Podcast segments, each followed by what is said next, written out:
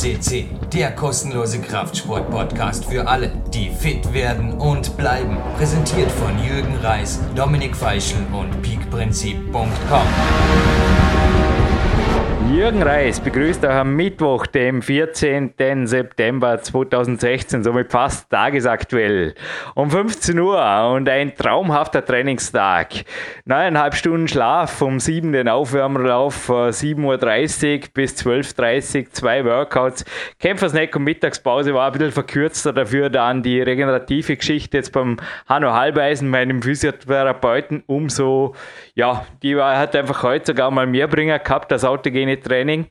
Das verschieben wir auf morgen und hinterher geht es noch ans Landessportzentrum, Olympiazentrum, besser gesagt, wie das jetzt neuerdings heißt, Athletensauna plus eine entsprungene Turnhalle. Mal schauen, was die Finger hinterher sprechen. Ja, ich, sorry für den langen Monolog, mein Gegenüber an der Leitung wird aus, ausharren oder warten, bis er jetzt zu Wort kommt. Gleich Sebastian, ich nutze diesen Vorspann jetzt ganz kurz mal für ein Dankeschön. Ich kann mir dieses Leben, so wie ich es jetzt mache, so mit der Fitness auch, im Endeffekt entweder harte Klettertage, an denen echt was geht, oder super Zanzenlauf Berglauftage. Ich habe wirklich derzeit den Herbst meines Lebens, darf ich gerne sagen. Und zwar jetzt nicht falsch verstehen. Es ist Herbst und ich fühle mich, also overall fühle ich mich in der Form meines Lebens. Das ist gigantisch. Ich habe Bestzeiten am Karren, am Zanzenberg, sowohl also in der Kletterhalle geht einfach was weiter. Und ja, kurzes Dankeschön, denke darf sein an meine Hauptsponsoren.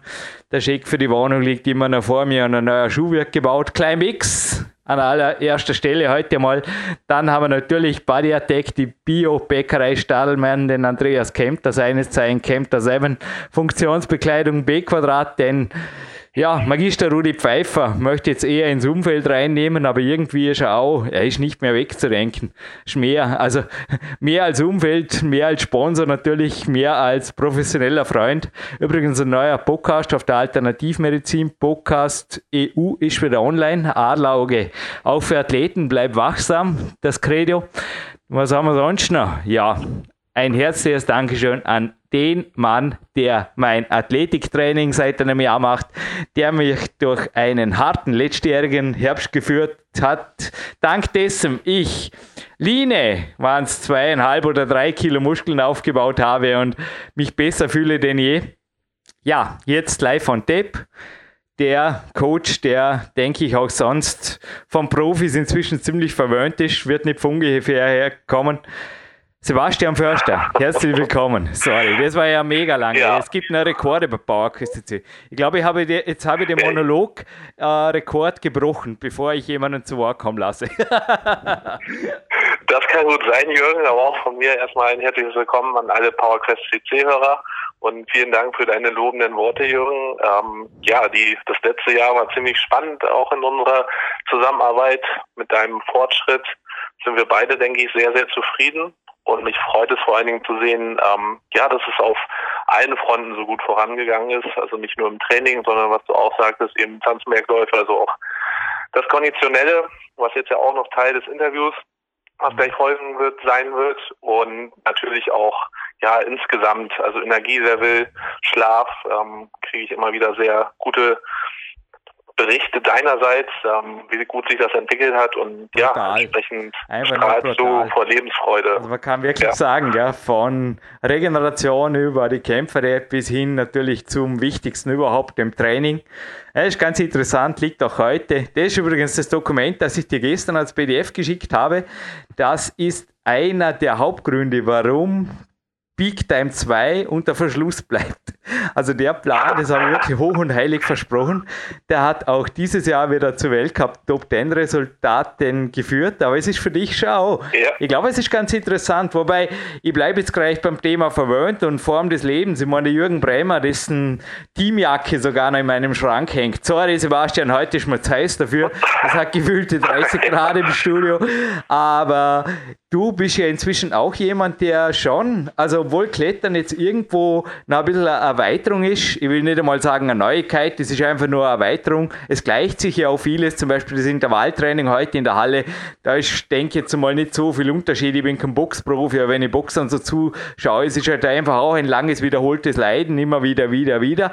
Und der Jürgen Bremer, ich meine, der fällt ja auch in die Kategorie ich glaube, auch du bist schon lange genauso wie ich kein Coach mehr. Es freut mich auch immer wieder, dass Leute hierher kommen, wirklich auch Hanno Halbeisen und Rudi Pfeiffer im Mittelpunkt setzen und ich halt dann einen Coaching-Walk mit ihnen mache. Hey, das ist voll okay.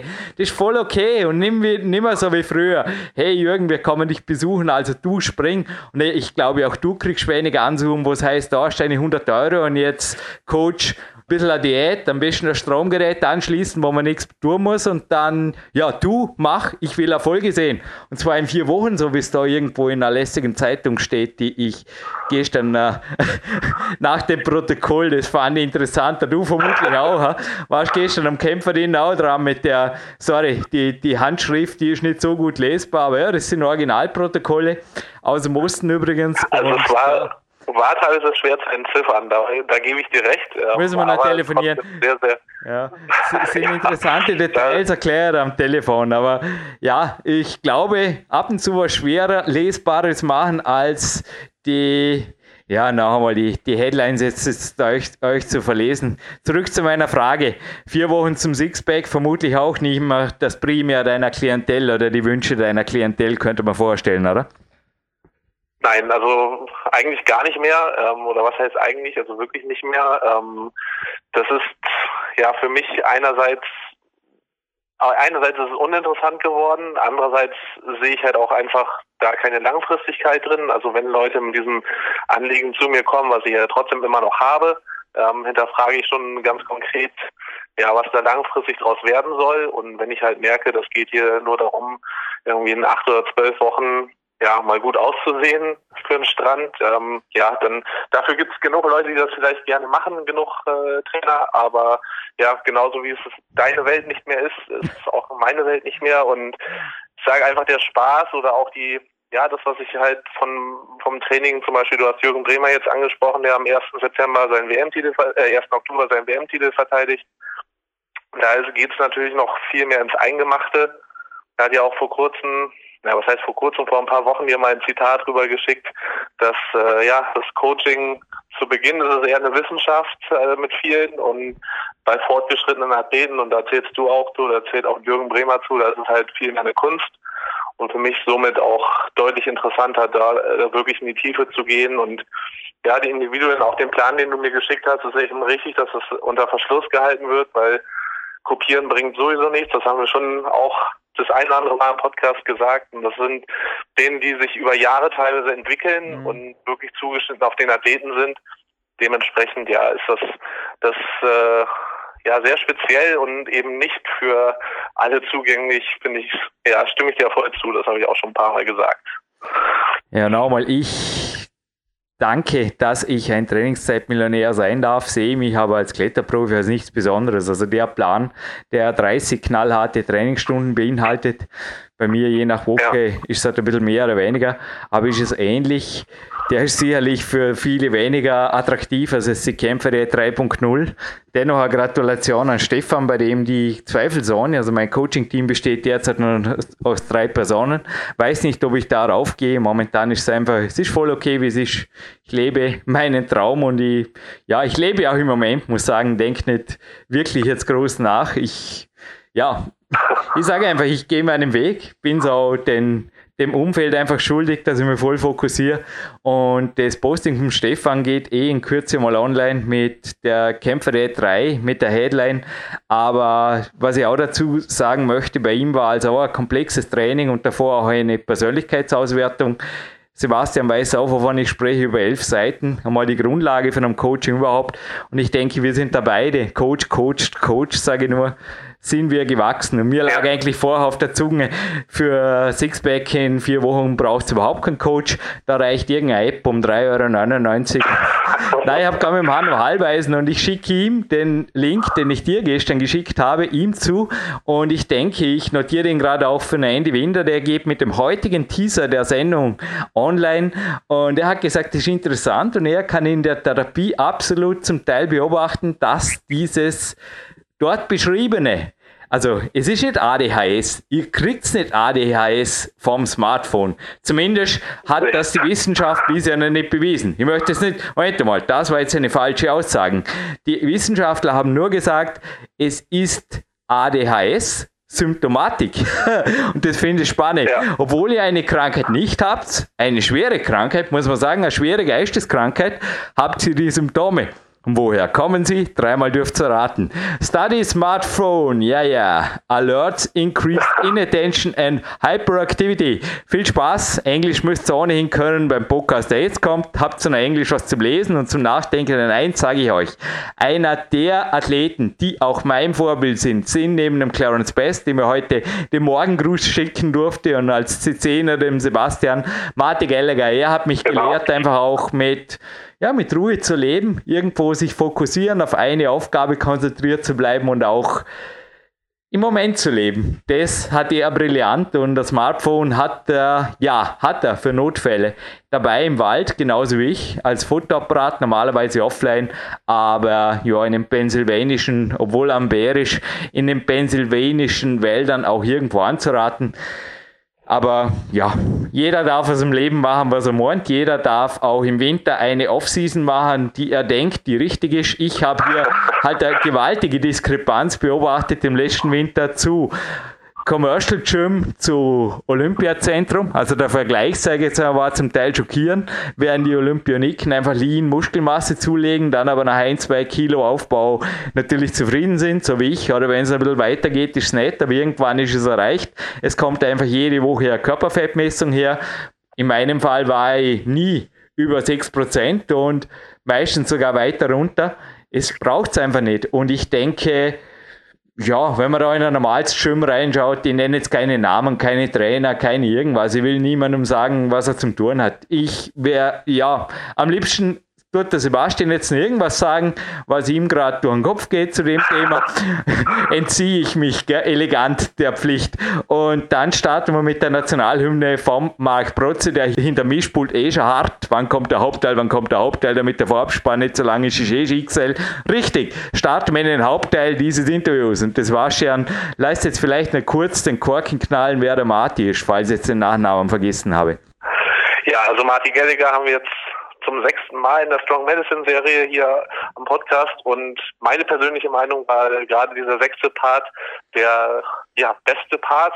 Die anderen waren auch super, aber in diesem Part ja hat Martin nochmal richtig Gas gegeben, Absolute auch dank deiner Führung. Mhm. Genau, und ähm, ja, deswegen jetzt erstmal viel, viel Spaß und mit gespitzten Ohren Martin Gelliger zuhören.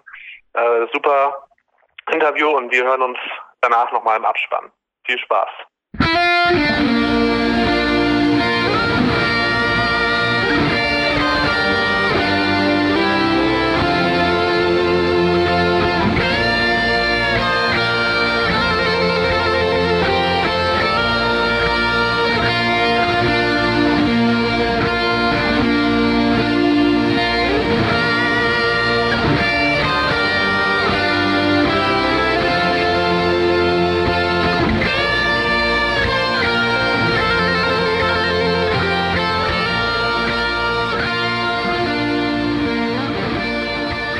With the national anthem of America by our professional studio musician Mark Protze, live on tape, another time in our Strong Medicine series, now in part 6, Marty Gallagher. Good morning, America. Hello. I was in the woods today. It was just magic. It's awesome. It's spring. We are recording now in March 2016, but I think it's a timeless topic that's appropriate year round, isn't it? Because you wrote here you want to make a podcast about goal setting and establishing a pathway to goal attainment. Wow, what a title! I think there are some thoughtful minds behind this, Mr. Gallagher. Mm-hmm. Indeed. So where where to start? We have now when you Oh. online this fall, and I think it's a I call it a dangerous time for many athletes. It's the winter time, you know, Christmas and the holidays, and a lot of danger out there in body fat, in getting sluggish, in you know it's too cold to get outside. So how to set goal and how to achieve them? Okay. Well, I guess the first order of business is establishing realistic goals, huh? Hmm? Would So- agree? I also think so. Yeah. So- Again, it's the uh, what what are we thinking here? I mean, we can't. We kind of have to narrow it down from the whole wide world to um, what what specifically were you thinking? I think it's somehow really, for me, it's a little bit a shame that some people don't get over the winter without a 10 kilo extra of not muscle mass. You know what I'm speaking about? And every every month, new fitness magazines are showing up and offering some quick fixes and some quick achievements. Get your six pack in six weeks, get your muscle cocktail with some supplements. And Right. I don't know, as you said, we gotta take a look, I think, a little bit about the whole picture. And I wanna hear your opinion about what is a realistic goal, maybe year round, and what Well, are the pathways they lead to that. Again, Jurgen, I think we have to be more specific on what the goal is. Are we talking sport? Are we talking body composition? I mean, there are different different goals uh, are, are going to require different methods. If if I'm looking to improve my performance in a sport, then uh, I have to reverse engineer strategy. Uh, if I'm looking to improve my body composition, with irrespective of sport, then I, I that indicates another uh, set of methods. If I'm looking to improve sport and improve body composition, well, that that uh, means we have to devise a, a third methodology. So so much is dependent upon the goal. So much is dependent upon establishing a realistic goal. Uh, obviously, if a, if a person is a seasoned athlete, uh, they're going to have a much more realistic assessment of their own capacities and capabilities than someone who's brand new to the, the fitness world and might have a an unrealistically high uh, assessment of what they can, what they, what what's possible. Uh, a, a lot of people that are new to the to the fitness world, they think that though they're gonna they're gonna lose, you know, 50 pounds of body fat in six weeks, and you know, that's that's completely crazy. Or if they're an athlete, they think they're gonna add 100 pounds to their bench press or drop their climbing time by two full seconds. And this is um, this is wishful thinking. That's not realistic goal setting. So I would say that the first order of business is to establish very specific goals. We'll, uh, you're going to tell you, in, in when I work with um, with athletes, we have, uh, you know, what a periodization. If I use that phrase, what that refers to.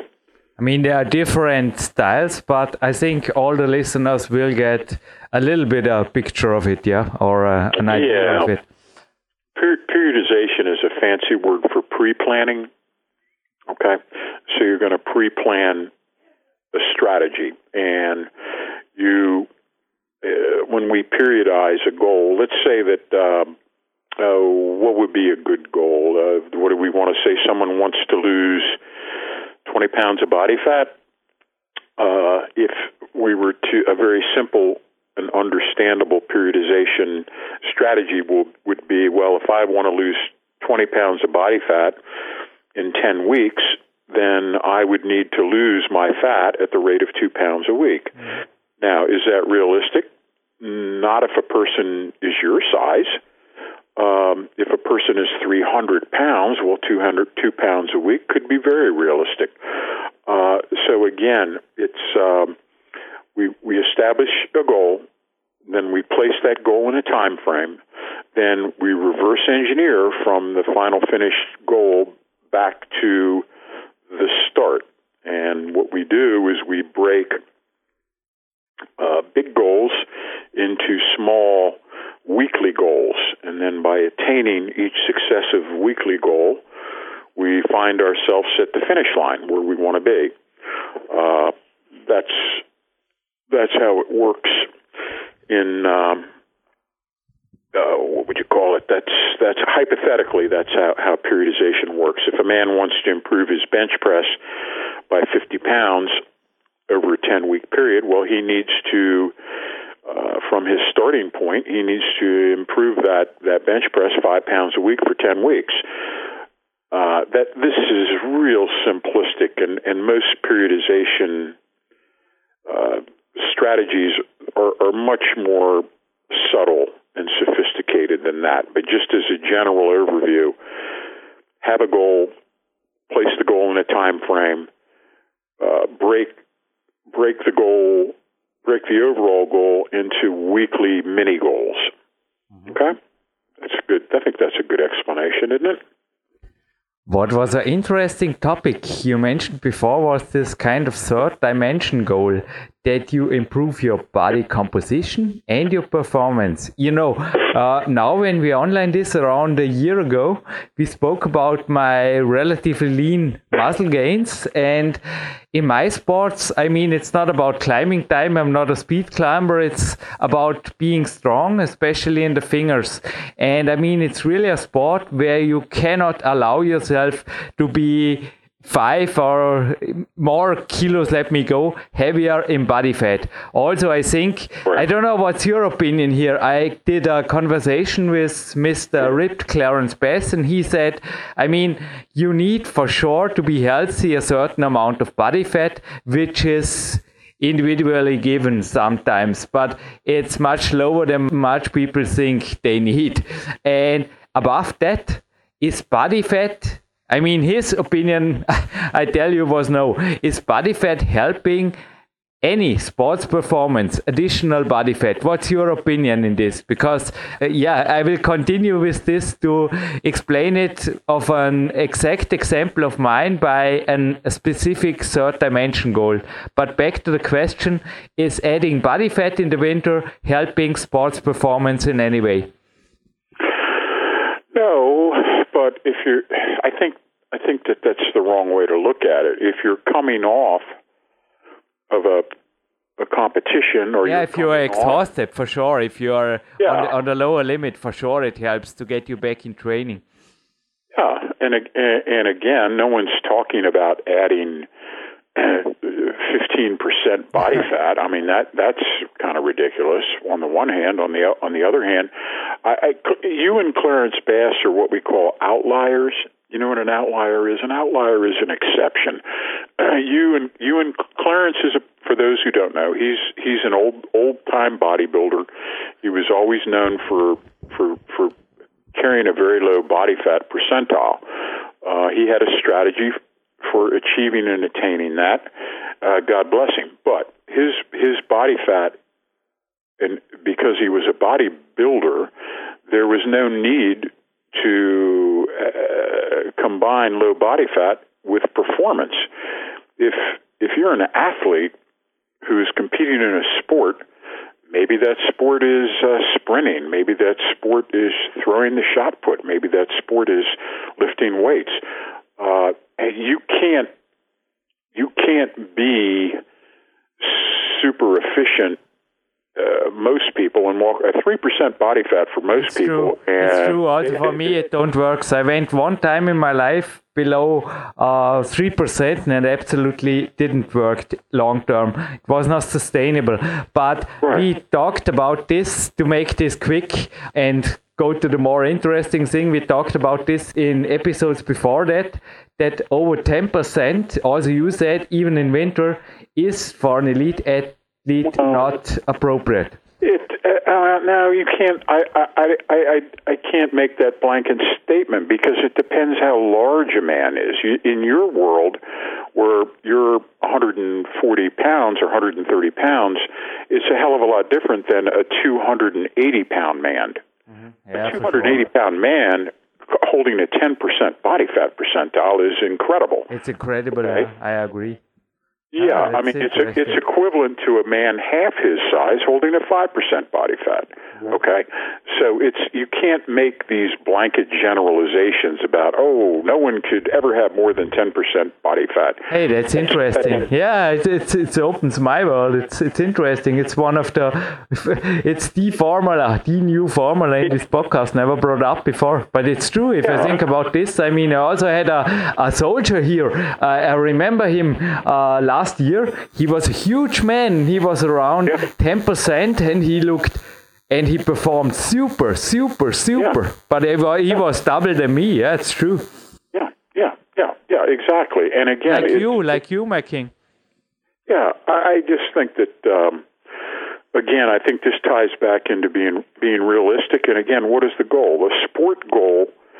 Everything needs to be. If I'm looking to become a better soccer player or a better rugby player, that indicates a completely different path than trying to become a better bodybuilder.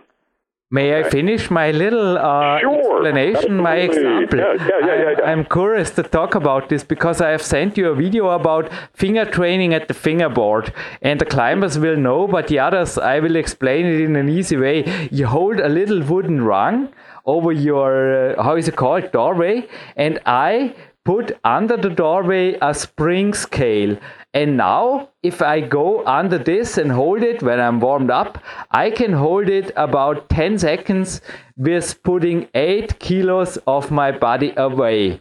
And my goal is to hold this by the end of the year without the spring scale. So step by step without injuring myself and also calculating plateaus because I'm I think I can say I'm a, I'm a mature athlete after I don't know 21 Correct. years or so in the sport. So right. I don't expect my fingers to be that extremely. If it happens faster, I'm happy. But if not, I take my time. The goal is to stay healthy, to stay injury free. But now I have this spring scale, and every week when I go into this same workout, I do it in the moment uh, two or three times a week. In the competition, I will in the competition phase, I will do it less. Also, we have a sort of kind of a periodization together here with my trainer Sebastian Förster, and we, yeah, we can see what's happening.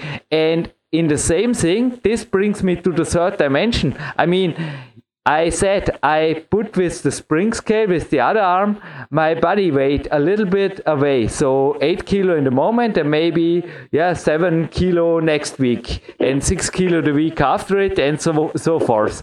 And so yeah. my goal is now to keep the weight on a keen level to keep it really because it's it's perfect in the moment i'm healthy also my doctor is happy and to get just stronger and this in my opinion, is an example of a goal which prohibits to get uh, extra pounds. Is this something you can you can well, think it's an world, example? Yeah, in your world, that's that's that's true because because you function best with a very high power to weight ratio. You that's need climbing. High, that's the sense. that's the sense of climbing. You need high power in relation to low body weight. Yep. A shot putter would need the opposite. He would need high power, and his body weight would be secondary. Uh, if he needs to gain weight, if he is stuck, if he throws the shot 60 feet and he needs to get to 65 feet, uh, probably he's and, and let's say he weighs 110 kilos and he's throwing the shot 60 feet. Okay, I don't know what that is in meters. Uh, well, he wants to get to 65 feet. One classic strategy is to push his muscular body weight up to 120 or 115, right? Uh, maintaining his current body fat percentile. So if he's at a if, if he's a big man and he's got a, a 12 to 15 percent body fat percentile, and he needs to get bigger in order to throw the shot put further, uh, he wants to maintain that that 12 to 15 percent body fat ratio, but he wants to push his body weight up to 115 kilos. Okay, now now he's got the additional horsepower he needs to throw that ball, that steel ball, further. That's a good example of periodization. Now, in order to make sure that he does not gain an unacceptable amount of body fat during this period, let's say a classical periodization cycle lasts 12 weeks. Every four weeks, we try to institute some sort of a relatively dramatic change in the training in order to uh, we we want to we want to anticipate stagnation before it occurs. And generally speaking, in elite athletes, what we found is that they need some sort of a, a significant change in the training about every four to five weeks. After four to five weeks working in a particular mode or groove, uh, an athlete will tend to, to go stale or his progress will plateau. So what do we do? How do we how do we keep progress moving ahead? Again, if you're a strength athlete, you can always get more muscle. That's a good way to keep progress going. If you're a strength athlete, you can always change your training template every four weeks. That's another way to, to make sure that progress is continues to move ahead. Now, actually, there are other variables. You can strive, uh, if at the very, very elite levels, a, a guy might even strive to uh, become faster while he's becoming bigger and stronger. So he might engage in maybe some plyometrics or maybe some sprinting. That might be another tactic that, that he can use in order to keep the progress rolling for all 12 weeks. Usually, at the end of a periodization cycle, we have a competition or an event or a team tryout. There's usually some, we're peaking ourselves, okay, in order to be at our best in anticipation of some sort of an event.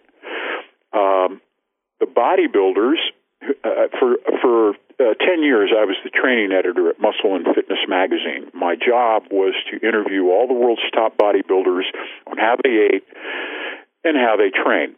Now, those guys, since there's no performance, it's just a matter of low body fat and muscle, they'll actually use what we call a reverse periodization strategy, where they will, uh, the main prime goal for a competitive bodybuilder is to retain his existing muscle mass while he's dieting down uh, to the lowest possible body fat. The the problem had been is that when these guys in the in the olden days when they would diet, they'd lose all the muscle, so they'd end up looking scrawny and emaciated by the time the competition came around. So bodybuilding building is form without function. Okay, it, the only thing that matters is how you look. Uh, I've been backstage at Mr. Olympia's, and uh, these guys are exhausted. They can't even stand up. They're they're so worn out and tore down by the time the actual bodybuilding competition comes around. This is why I try to steer away from from bodybuilding uh, tactics.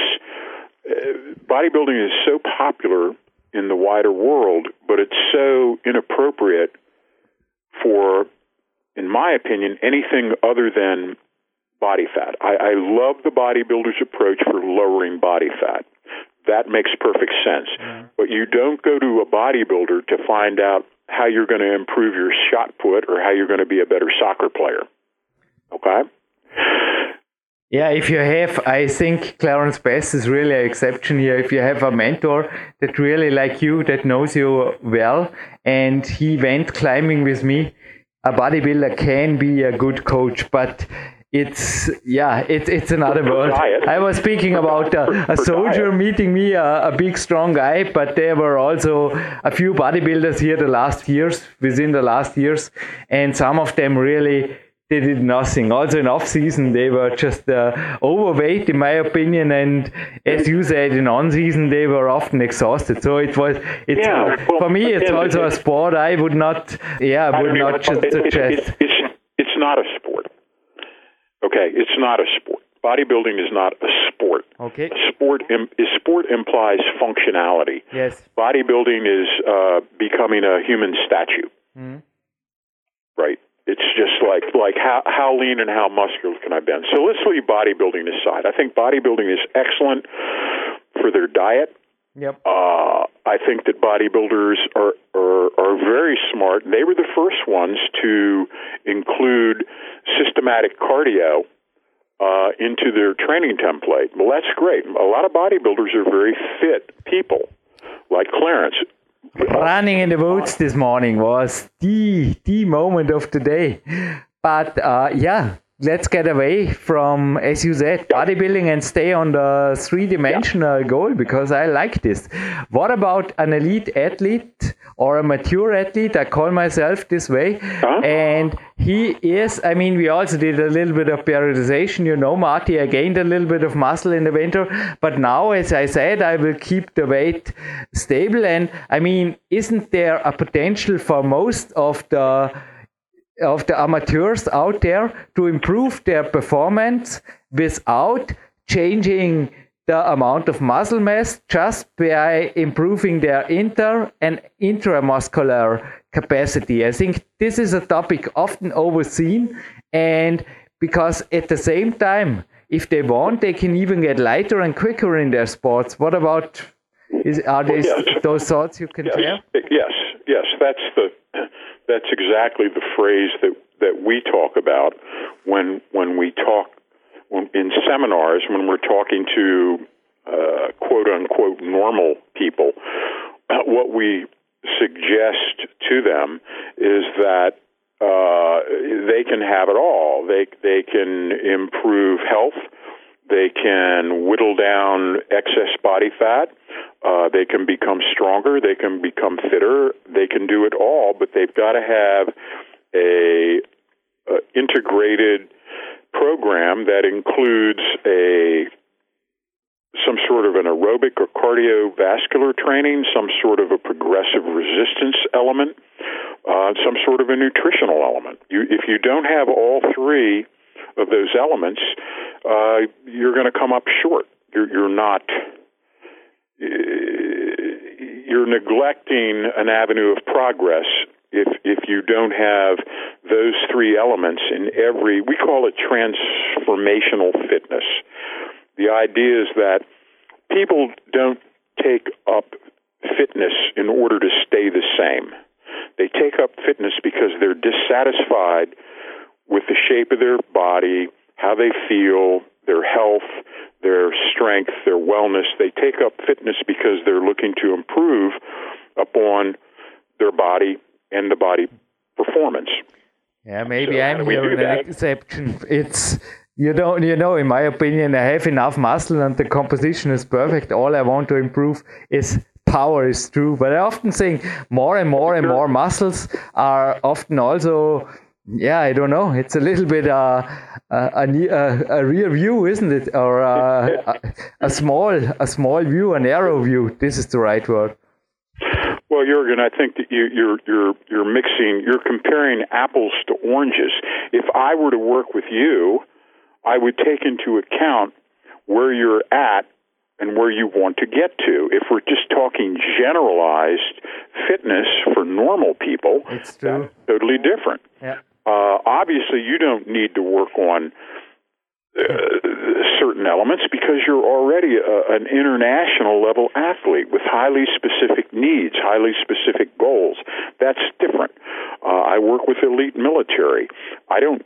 They don't even want anything that I have.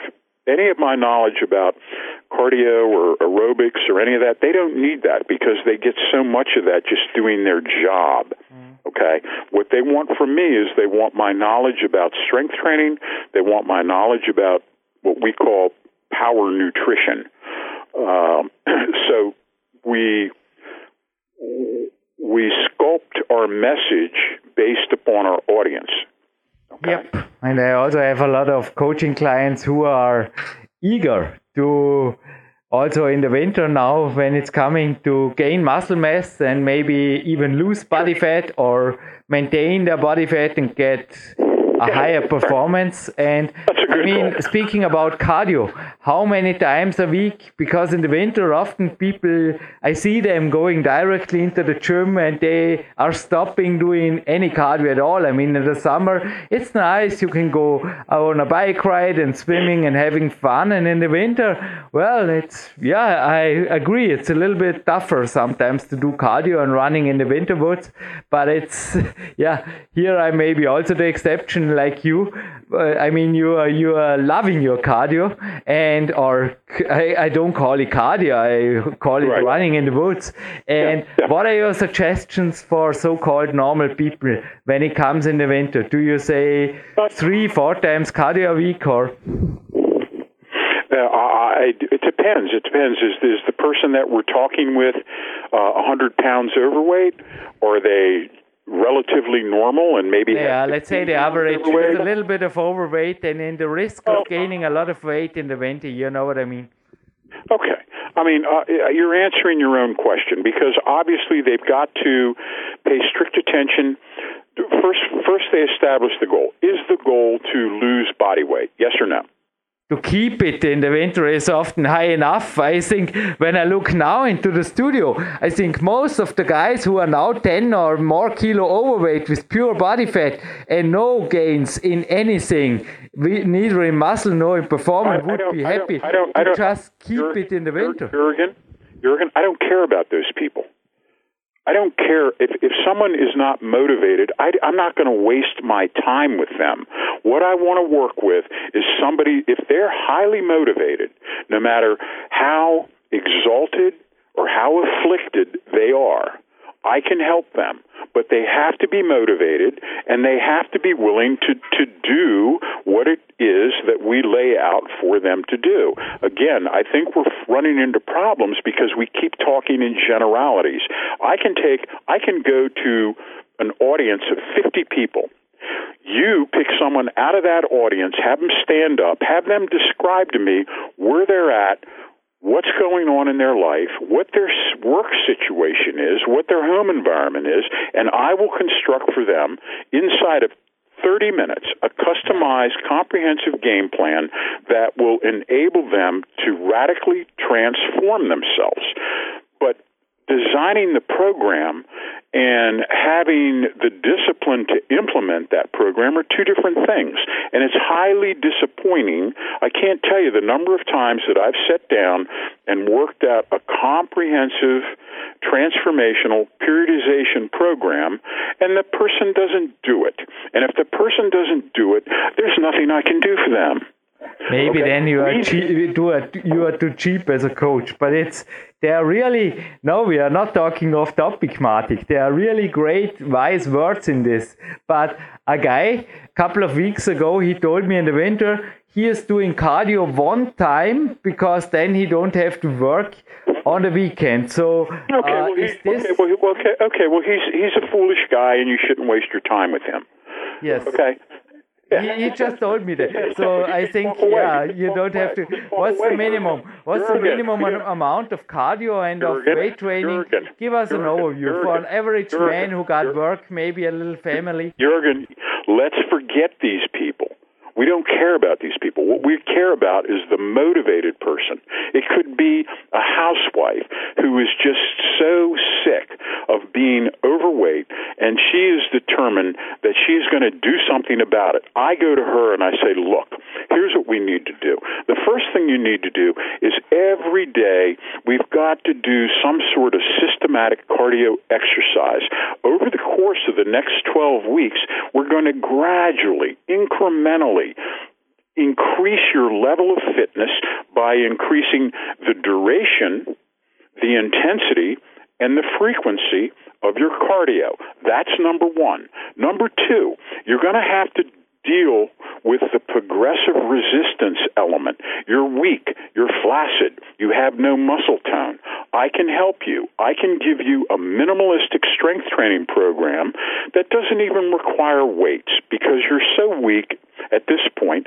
I can get you a really good workout with just sort of freehand stuff. So we have the progressive resistance weight training element, and maybe we do that three times a week. The nutrition, the diet, that has to be every day. That has to be, we have to figure out what it is they're doing wrong. Is, is this overweight housewife a chocolate addict? Does she drink wine at night? What is where is the problem? Does she eat junk food? We've got to find out what it is that's holding her back. Then we give her the remedy. Okay, look, this is the way we've got to eat. Now, if you do this systematic cardio, if you engage in the weight training or the resistance training, if you adhere to the nutrition, and there's no way that you're not going to change your body because it's biology and science. Okay? It's cause and effect. We serve the body with certain physiologic imperatives, and it must change. It doesn't have a choice. Okay? So this is the type of, this is the way that we work with the individual. Everyone deserves a customized program. The problem is, is that in the wider world, these diet books and these exercise books, they're they're one dimensional. They try to tell you that, oh, go on our new uh, revolutionary diet plan and you'll get ripped abs in six weeks. Well, that's a joke. That's a joke. We know it's it's it's it's it's foolish. It's just trying to get your money. Okay, uh, you have these people who make exercise devices. Oh, this brand new ab device will rip up your gut in in, in with three minutes a day. Uh, inside of three weeks, you'll lose four inches off your waistline. These are lies. Okay, so that's the, we don't even need to address that.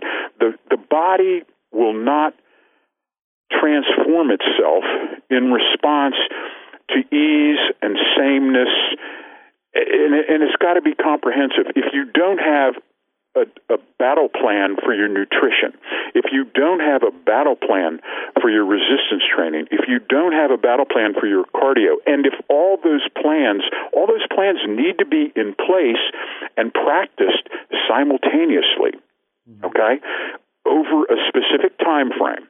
It could be as short as six weeks. It could be as long as 16 weeks. It depends.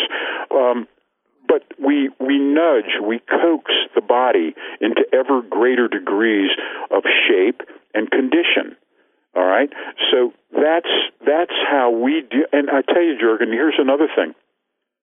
Generally speaking, the game plan for the unfit and the game plan for the elite is the same. What's different is the elite are capable of more. Okay, but the big check squares are the same. Every elite athlete needs to pay attention to their diet. Every elite athlete needs to pay attention to their resistance training. Every elite athlete needs to pay attention to their condition. Okay? The specifics will be different but the big check squares are the same. If you if you say, you know what, I really don't like cardio, I don't want to do it. Well, you're going to be 33 percent less likely to succeed. Or I'm a runner. I, I run marathons, so I'm going to concentrate on my running and my diet. I don't need weight training. Well, you know what? You're going to be 33 percent less than what you could have been. Or the big the big lifters. Oh, I'm a bench presser. I'm bench press 500 pounds. Yeah, but you get exhausted walking up three flights of stairs. Okay, so it's it's it's highly individualized. Now, if they buy my book, The Purposeful Primitive, we lay out in that book how everyone can lay out a customized periodization program that takes all these elements into account, puts it in a chart form. You need to write this stuff down. You need to know what your goal is each week in each of the three areas. You should have a goal in each of the three areas. Okay? You need a, a weekly goal in your lifting, you need a weekly goal in your cardio, you need a weekly goal in your nutrition. People say, well, what can a nutritional goal be? Well, maybe you want to lose a pound of fat. Okay? Uh, almost everyone wants to reduce their current body fat percentile. Okay? That's kind of a common universal thing. But what they don't understand is that reducing body fat is not just a matter of stopping food intake or changing food intake. It has to be a comprehensive program, overall program, inclusive program. And if it doesn't have the three elements, you're going to come up short. Mm-hmm. Okay? Absolutely. May I ask you a very nutrition specific question sure. at the end? If there's a client, the University of Michigan just made a study with adult Americans, and the result was over 70%, maybe you can say this is true or not, are pizza junkies. So, what if one of your clients is a pizza junkie? I don't know. Uh, I, I never, I never liked pizza that uh, really much. Also as a child, I don't know. It's for me, it's cheap beer. Food. Yeah. Be anything. It could be junk chips and chocolate are on on the on the together on place two. So pizza is number one. Chips and chocolate are on place yeah. two of this yeah. addiction addiction list. So how do you handle this? Do you say stop right. from today okay. or it, one pizza a week? You, okay, no, I'll tell you. Let me tell you. Uh, what we do is when we work with someone who obviously is got some nutrition issues because they're just overweight, uh, we ask them, we sit down and we talk to them about what they eat. In almost every case, there's something in the person's diet that they eat that is actually healthy for them. It might be, I don't know, maybe they like chicken, or maybe they like uh, asparagus, or maybe they like uh, you know uh, good good proteins. And what we do is we will tell them they need to double up or triple up on those beneficial foods that they already like. Okay, and that stunts hunger. Main reason that people binge on these foods is because they're hungry. Now, if they're they satiate that hungry hunger with the beneficial foods that they already like. We're not forcing them. We're not saying, "Well, you need to eat liver." Right? or you need, you know what I mean? Or you, you can only have, it's very easy in this day and age, and the bodybuilders do this, is just to say, oh, you need to be perfect. Uh, to get low body fat, you need to eat skinless chicken breast, uh, uh. steamed rice, and broccoli. Uh. And you do that six times a day for the rest of your life. Well, how easy is that? Nice. It's so easy Boring. to say. Just be perfect. Oh, that's right. So you're telling me just be perfect for the rest of my life and everything will be fine. Well, that's simplistic and moronic. Mm-hmm. Okay? That's not life. That's not reality. However, if I find that that person loves roast chicken, well, I'm going to tell them, well, you know what? You can have roast chicken three times a day if you want. Hmm. Okay, you know what I'm saying? We it's we call it the substitution principle let's let's switch out the bad foods that are detrimental for the foods they already like that are beneficial and we give them permission to eat more of those beneficial foods so much of the time if a person is is got a craving for pizza and they eat three pieces of chicken they ain't going to be hungry for the pizza anymore mm-hmm. it's very common sense. Hunger is the precursor to eating bad food. So when the hunger rears its head, immediately eat a good food. Could be a salad. Could be, you know, you know what I'm saying. There are so many beneficial foods out there. Uh, my wife loves asparagus. Uh, if she gets hungry and is looking to binge, I'll make her an entire handful of delicious sautéed asparagus, and and she, she loves that. Uh, and she's not looking to eat ice cream after that.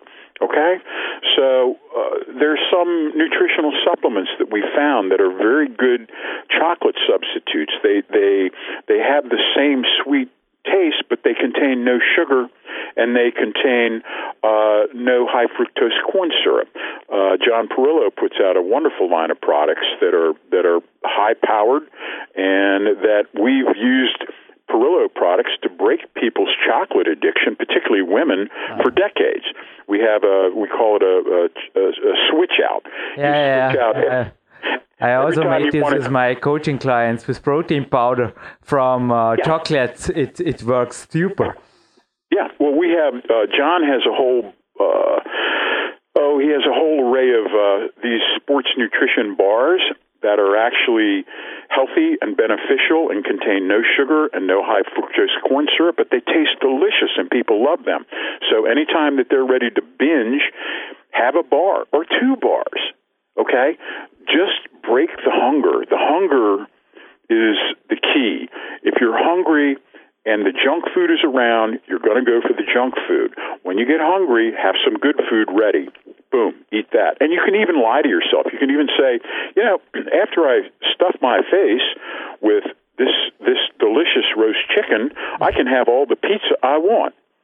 Well, let me tell you, by the time you eat a bunch of roast chicken, that pizza is not going to not going to mean anything to you if you are a guest of Marty Gallagher, he is that an excellent chief. He is making you delicious potatoes with goat cheese. You will, I, I, don't know, the last thing I was thinking about also here, I make my own warrior dinner. It's so great. Today I went to the bakery and I have a, yeah. a fresh whole wheat bread. And I, if I want, I can make my own pizza, but I, yeah, or I can make chocolate cake, which I do out of dairy and bread and some vegetables and uh, chocolate powder. It's so easy, and I mean, all you got to do is cook. For sure, the, the pizza service is maybe the the quicker way, but I never I, I never used one. I don't know. It's yeah, but you're you're from another planet. Yes. You're not human. You also uh, you're, you're also a cook. You're a cook. Don't know. Yes, I am. I, I uh, uh, the the key to seizing your own nutritional destiny is learning how to prepare simple foods. I call it peasant cooking. Um, before the Second World War in America, there was no heart disease, there was no diabetes, there was no none of that because people were agrarian. Everyone ate organic because there were no supermarkets before the Second World War. So people ate locally sourced fresh fruits and vegetables and they got their meats from the butcher, not from some industrial, uh, you know, concentration camp that makes, the you know, a hundred thousand chickens that never see light or are stuffed full of steroids. Uh, so my point is, is that we try to take our athletes and our normal people back to that sort of basic old school learn how to grill a steak. It's it's very easy. Learn how to roast a chicken. It's very easy. Learn how to saute some beautiful fresh seasonally appropriate vegetables and a little bit of quality olive oil. It's all so easy. Uh, i can whip up a delicious dinner inside of 10 minutes. Okay? It's not a problem no. if you have the skill set. And the skills are easy. If you go this day and age, you can go to, in America, we have something called the Food Network, which is a 24 hour cable TV show dedicated to elite chefs and they show fantastic, easy cooking techniques. You should be the in there. You should be in there. I vote for you. No, no, I'm not a. I'm not an elite chef. I'm a. I'm a. I'm a serious amateur. You are a serious uh, sports professional, chief. Yeah, yeah. But my point is, is that that you know, cooking in this day and age is becoming a, a lost art, and there's no reason for it. It's it's so simplistic, and once you're able to prepare your own foods, uh, then you're free. You're liberated.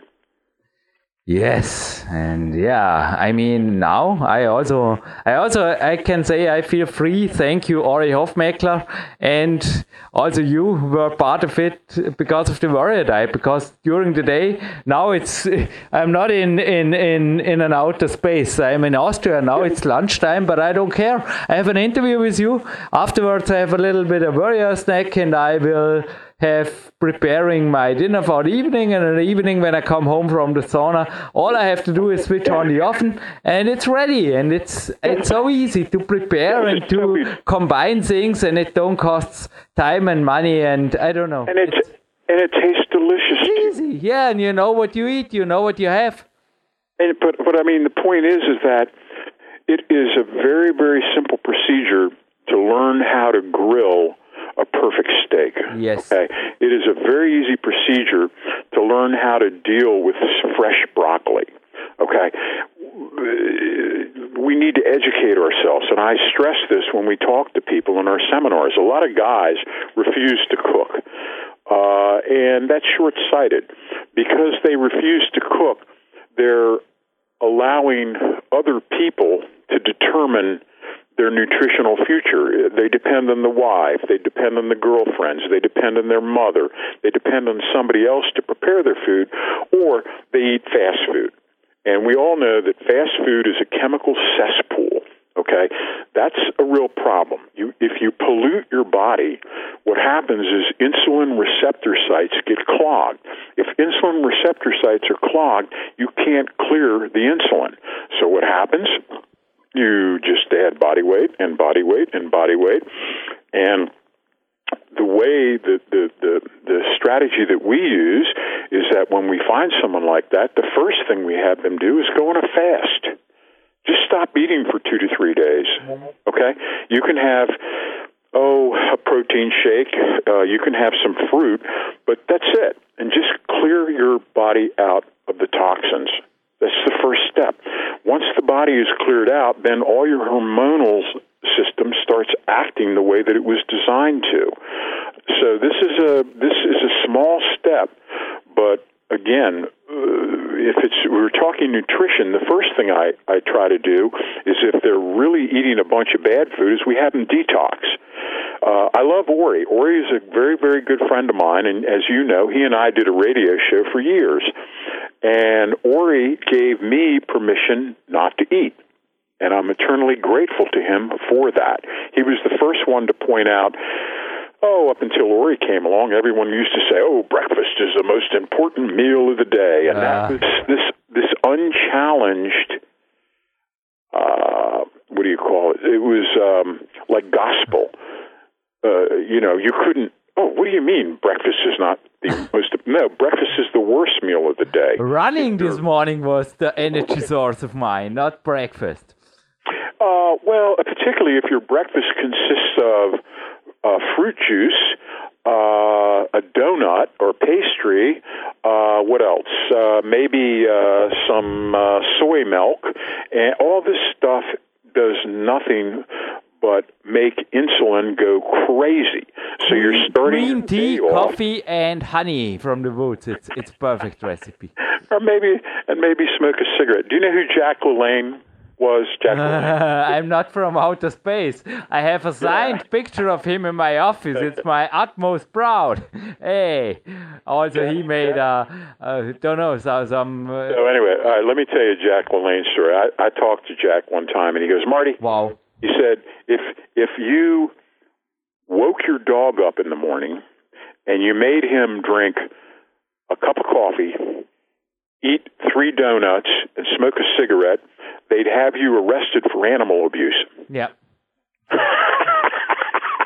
no, but I, I tell you, yeah, a green yeah, tea, yeah, green let tea. Finish, let me fin- let me finish. Let but humans do this voluntarily. But Marty, you are the king, but may I give you a tip? Green tea, maybe mate tea, a little bit of coffee, not too much, and a tablespoon of really, really good bee honey. And take Sure. this and a half an hour hit the woods. It's so Yeah. great. It's so great. That's you great. burn you burn your body fat, you sustain Exactly. and it's it's so great. It's it's a start of the day. It's a start of the day. It's it's so great. One of the bodybuilder tactics that was really, really good was they would do something called pre-breakfast cardio, and when you when you wake up in the morning, your glycogen stores are at their lowest because you've just slept for eight hours or whatever that that length of time is. So when you wake up, no matter how much glycogen you have in your body, in the morning it's at its lowest ebb.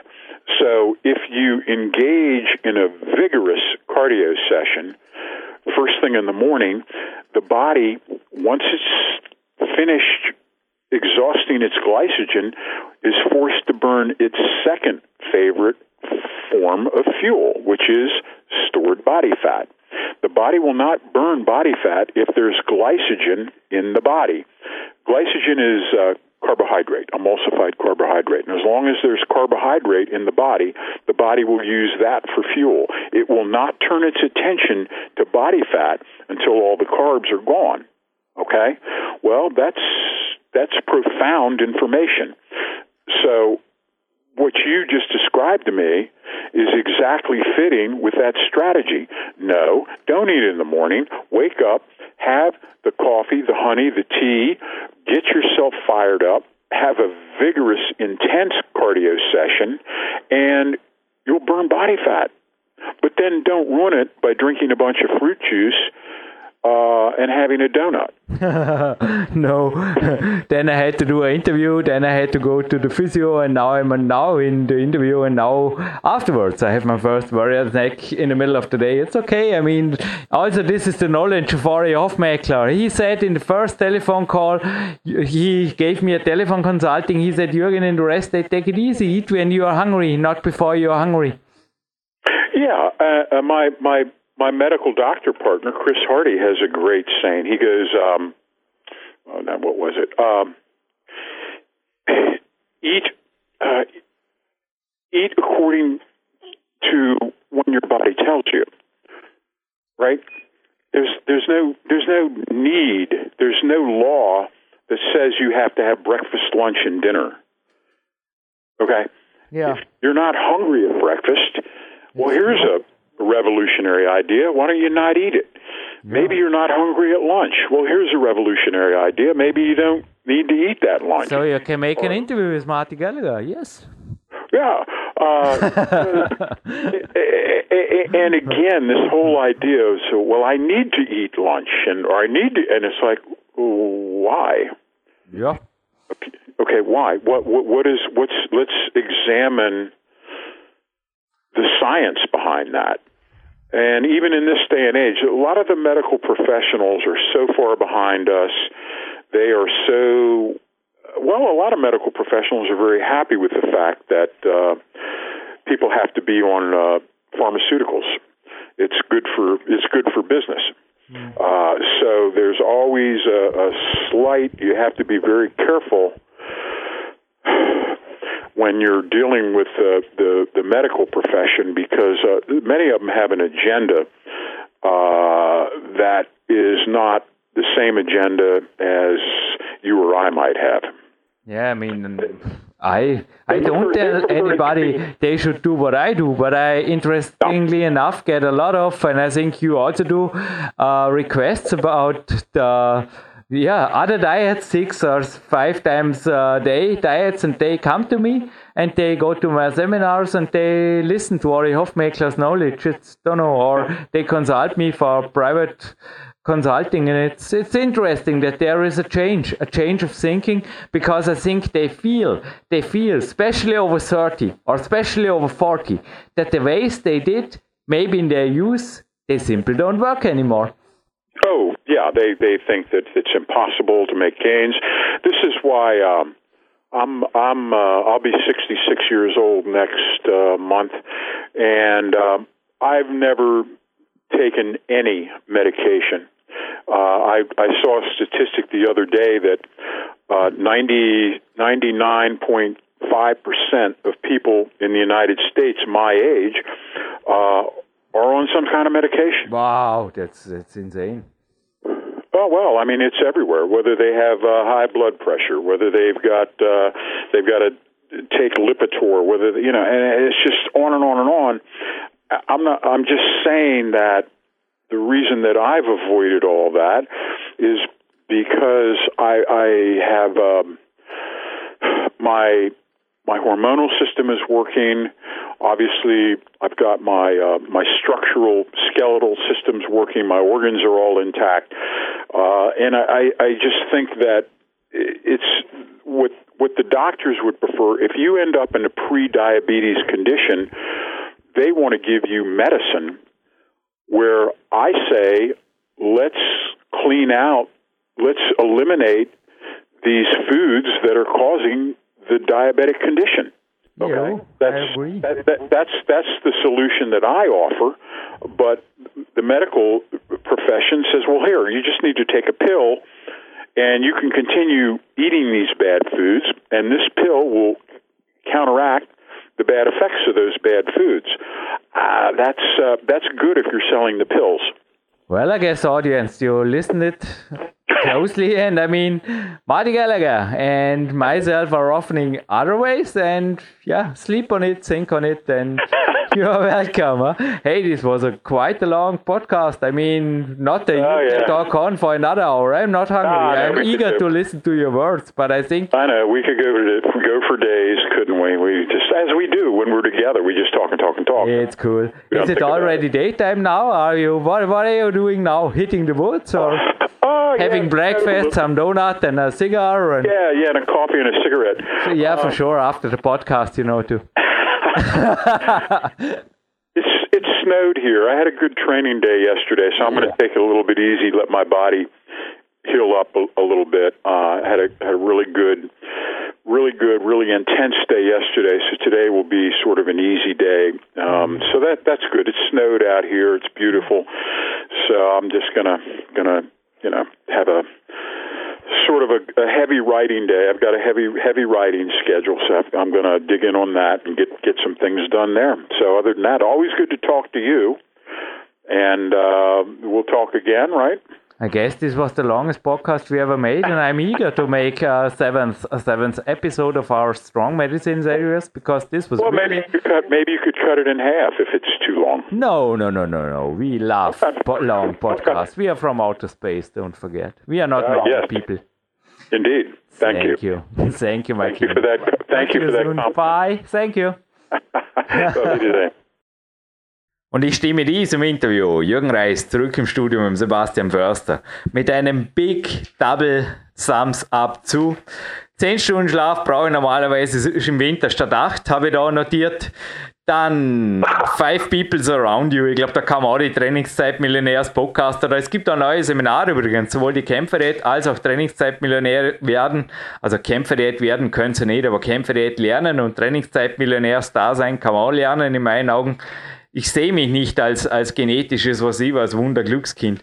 Ich denke, es ist, wie der Clarence halt geschrieben hat, auch eine harte Arbeit. Yes, I agree. Und the five peoples around you, they are you. Darum habe ich auch einen Coach, der Sebastian Förster heißt. Und ich sage nicht, dass jeder Coach super fit sein muss, nur überlegt euch einfach, von wem lasse ich mir was sagen? Wer ist mein Lehrer, oder? Und der Martin Gallagher, glaube genau. ich, beweist das als Real Deal. Eigentlich macht er was ähnliches wie ich, nur klar, ich meine, mit 66 schauen wir an, was ich mache. Es ist einfach, es ist cool und auch, um das abzurunden, mit äh, Kämpferät, natürlich gibt es die, die gibt es heute nicht bei mir, aber die Pizza zum Beispiel von einem Manuel Schröter mit einem Bio-Backbrot vom Stadelmann zum Beispiel verbacken gibt es im Power Quest 2 nachzulesen. Und ja, was mich sonst schon zum Lachen gebracht hat nach dem Interview selbst, obwohl ich von Body Attack gesponsert wäre, äh, wäre es natürlich ein bisschen crazy, wenn ich hier bei der guten Bionahrung bei Omas Garten mich abends hinsetzen würde und Proteinbars naschen. Also da würde ich vermutlich aus dem Tech-Team fliegen. Beziehungsweise, ja, Sebastian, was ist dir so? Ich habe also wirklich da auch mein Podcast-Buch gezückt und geschrieben, geschrieben, geschrieben, geschrieben. Für alles bleibt mir jetzt eh nicht die Zeit, das vorzulesen. Es sind ja zum Teil auch nur englische oh, genau. Wiederholungen oder ja. Aber was ist dir so als Do's and Don'ts uns, weil es war wirklich, es war ein Hammer-Podcast. Ich habe da wirklich einen Wintertag genutzt. Normalerweise wirkt mir der Martin ja immer nach 20 Minuten ab und sagt, jetzt muss ich ins Training. Dieses Mal war es nicht so und ich habe das schamlos ausgenutzt. Und ich glaube wirklich, dieses Webinar, wie es im Teaser aussteht, das kann was, hä? Das kann definitiv was und ähm, ja, wir haben wir haben ja selber auch schon drüber gesprochen. Ich glaube, ein Punkt, den du jetzt vor allen Dingen auch angesprochen hast, ähm, ja, die, also im Vorspann zum Beispiel die Massephasen bzw. die, die Offseason genutzt wird. Ich glaube, das ist schon mal ein ganz wichtiger Punkt, dass viele das gerne nutzen, irgendwie ja im Winter Masse zuzunehmen, was du auch gerade mit den Proteinregeln angesprochen hast und die Story, die du mir erzählt hast, was du im Fitnessstudio teilweise gesehen hast, sehe ich, beobachte ich halt auch immer wieder, dass gerade ja nach den Wintermonaten die meisten noch deutlich zugelegt haben und das ist selten Muskelmasse. Und ich glaube auch, dass es nicht im Sinne eigentlich ja, eines sportlichen Lifestyles, also für mich zählt und, und auch die Athleten, die ich betreue, ähm, die sind das ganze Jahr über fit. Ich sage nicht, dass man immer ja an seinem Peak sein muss, äh, 360 Tage, aber ich finde, ähm, so weit weg von seiner guten Form und auch ja es geht ja nicht nur ums Aussehen, sondern auch um die Leistung, die ich halt im, im Sport erbringen will und erbringen muss.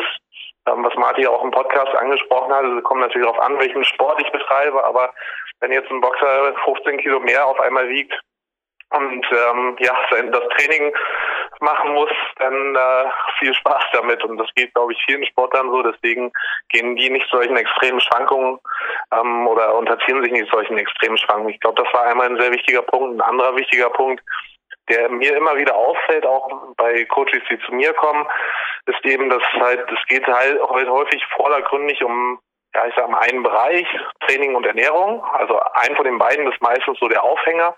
Ähm, für mich aber, und was Marti auch ganz wichtig anspricht, ist halt, dass es, sagte so schön, Battleplan ähm, für die verschiedenen Bereiche, aber es geht halt eben wirklich immer nur ums große Ganze auch und das ist, beinhaltet halt eben Training, Ernährung und auch Kondition und der Part Kondition wird auch ja gerne sträflich vernachlässigt. Für viele reicht es dann drei, vier Mal in der Woche ihr Krafttraining zu machen und damit war es das. Aber auch, auch wenn es meinetwegen nur Spaziergänge sind, aber auch gerade sowas gehört mit in die Woche integriert und ja, alles zusammen, Ernährung, Training und eben auch Schlaf und Konditionstraining, ja, ergeben das große Ganze und das sollte sich jeder auch mitnehmen und eben keine klassische Bodybuilding Off-Season machen. Das ist ein ganz, ganz wichtiger Punkt.